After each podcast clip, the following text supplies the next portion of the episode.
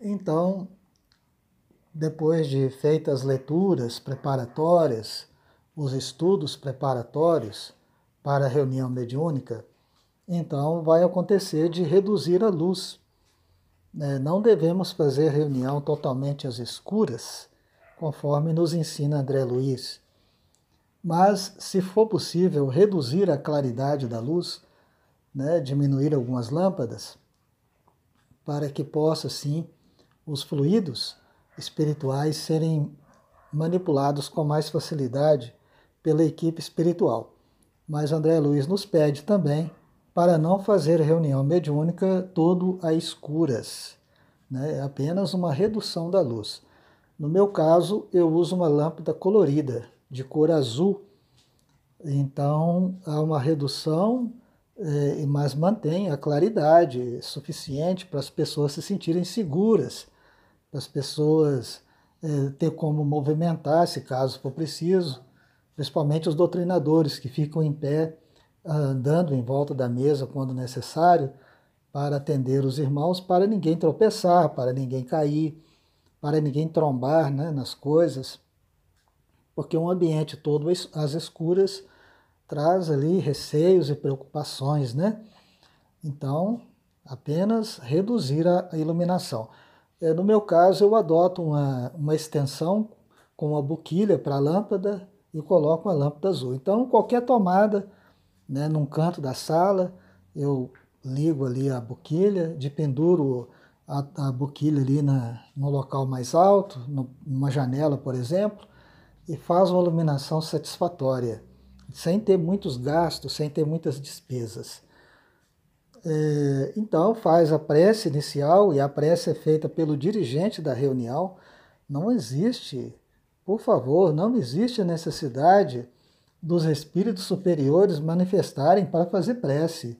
Não é possível que nem a prece os frequentadores da reunião conseguem fazer. Os trabalhadores espirituais já têm tanto trabalho, pelo menos a prece, pelo menos os estudos, isso precisa ficar por nossa conta. Né? Então faz a prece, pode ser por qualquer pessoa, não precisa ser só pelo dirigente. Né? E é muito bom descentralizar as coisas, porque se ficar tudo na mão do dirigente, ele vira alvo das trevas. É muito fácil, é só acertar o cabeça. Acertou a cabeça que o resto do corpo está desmembrado. Né? Então o grupo não pode ficar na mão de uma pessoa. O grupo tem que estar muito bem equalizado, a força, né, o poder da reunião tem que estar muito bem equalizado. É claro que tem alguém que tem um carisma maior, que tem uma vivência evangélica maior, que tem uma disciplina emocional, é, instrutiva maior. Então, normalmente é o dirigente, mas nem sempre é o dirigente. Então, é preciso entender que as pessoas estão lá para colaborar, não para disputar cargos. Né? E Jesus ensinou que o maior no reino dos céus é o menor de todos, é o servo de todos. Então, muitos grandes da terra costumam chegar no mundo espiritual como verdadeiros mendigos, como verdadeiros miseráveis.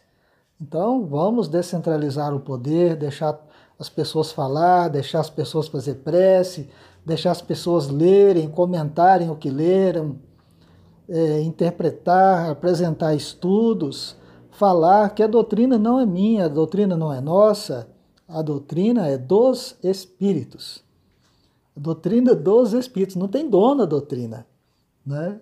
Então precisamos ter essa ideia. Muitos centros espíritos vivem ainda no período da ditadura, ainda ali no período da, do império, né? onde uma pessoa só fala e todo mundo baixa a cabeça. Não, a democracia, né? as verdades do Evangelho são para todos.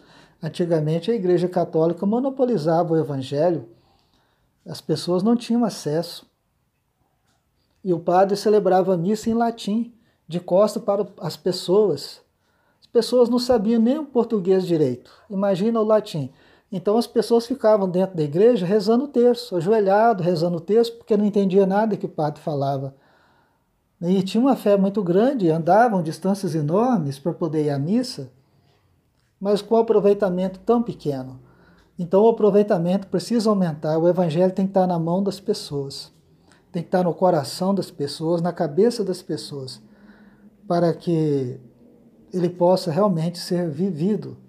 Porque só teremos verdadeiramente vida, verdadeiramente paz, verdadeiramente alegrias, se estivermos ligados com o nosso Pai Criador.